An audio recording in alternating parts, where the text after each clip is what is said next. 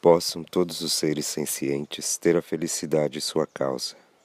Possam todos os seres ser livres do sofrimento e de sua causa. Possam todos os seres jamais se separar da grande felicidade que está além de todo sofrimento. Possam todos os seres sempre viver em equanimidade, livres da atração por um e da aversão por outros. Possam todos os seres se recuperar das doenças causadas pela poluição física e mental e gozar de saúde relativa e absoluta agora e sempre. Possam todos os seres relaxar em um meio ambiente interno e externo puro e saudável agora e sempre. Possam todos os seres desfrutar de paz interna e paz no mundo agora e sempre. Tashi Dele. Essa é uma oração chamada As Ilimitadas. Eu sou Bucuritosa Ruanda. Esse é o podcast O Discurso da Traça. Inaugurando aqui para falar do Arte Vida Lazer,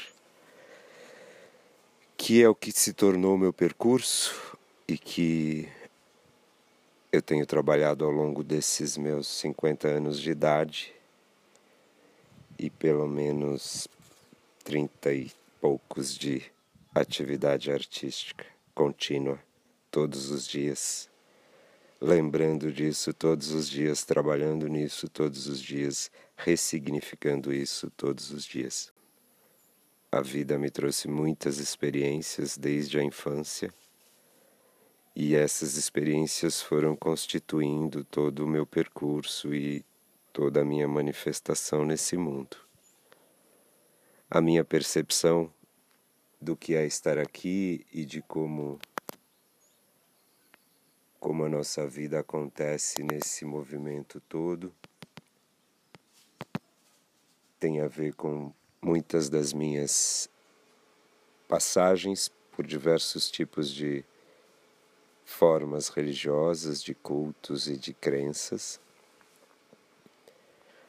E aí eu encorpaço depois de, de, de algumas situações a rever o que eu queria desse universo, a rever os conceitos que eu já tinha é, e o que essa massa, né, esse mercado, esse dito mercado, esse sistema tão estrangulador é, significa e causa na nossa experiência aqui.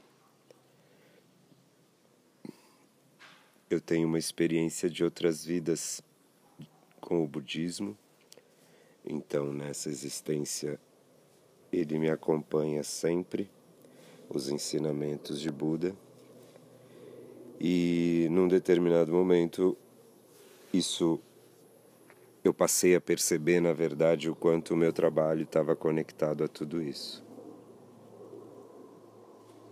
E aí me estabeleci, fiz vários movimentos, várias tentativas, várias frustrações, várias é, conquistas também. E que ao mesmo tempo não me não me não me garantiam, sabe? O tal do, do sucesso ou o sabor vendido que essa palavra promete, né? Então, isso nunca me convenceu.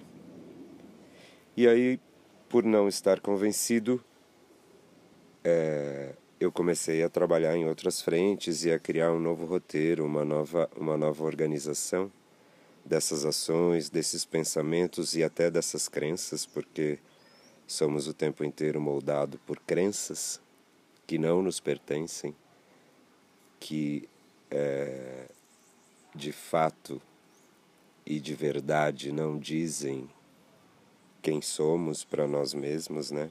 Elas só geram uma ansiedade e uma, e uma eterna ânsia na busca de algo a se atingir ou a se conquistar.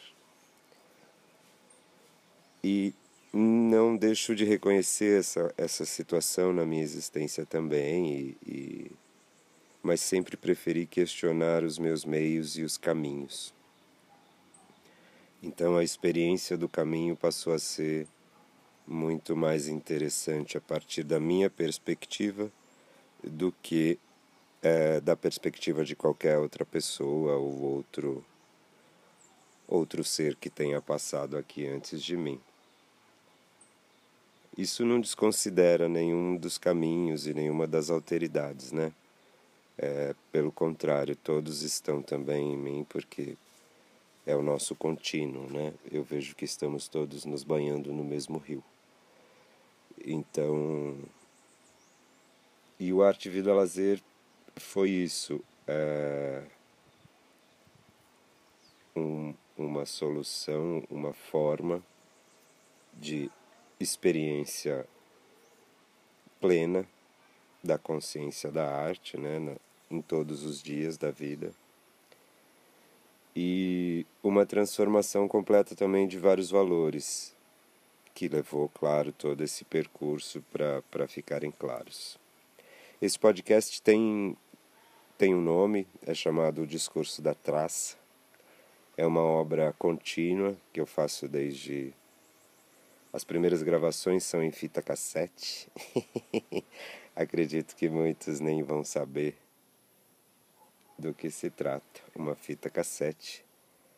É, mas onde eu encontrei um livro numa na Vila Maria Zélia, em São Paulo, um espaço abandonado, uma escola. E esse livro tinha perfurações de traça. E a última perfuração era na página 1000, sobre a palavra prudente. Isso me provocou muito. É, eu fui atrás de buscar cada perfuração em cada página para ver que tipo de palavra ela tinha comido e que percurso isso se isso delimitava, né? Que percurso isso criava? Se essas palavras perfuradas juntas fariam algum sentido. E claro, podem fazer e não fazem nenhum sentido. Mas o mais fantástico foi comparar que isso é um pouco a nossa existência, né? Somos vestidos de ego, temos essa capa que nos reveste é, e que torna a nossa experiência fantástica ou medíocre, né? dependendo do quanto reconhecemos a, a atividade desse ego, o quanto é, conseguimos colocá-lo de fato dentro de uma concha. Então, e esse passou a ser o meu trabalho de arte, além de todas as outras produções. É... Esse é o primeiro, o primeiro podcast. Eu não vou me comprometer a nada, simplesmente farei quando me der vontade, porque é assim que é o discurso da traça. Ele não é linear, ele não é coerente, ele não é instrutivo, é simplesmente e totalmente uma manifestação da arte. E uma, uma gratidão imensa a todos os mestres desse percurso, né? Porque essa percepção de, de fazer arte todos os dias só foi possível pela generosidade de outros mestres também que já estavam no percurso, artistas, não artistas, orientadores, professores, amigos, parceiros sexuais, afetivos, enfim. É uma, uma infinita conjunção de forças, né? Que nos leva para onde a gente de fato quer estar. Então,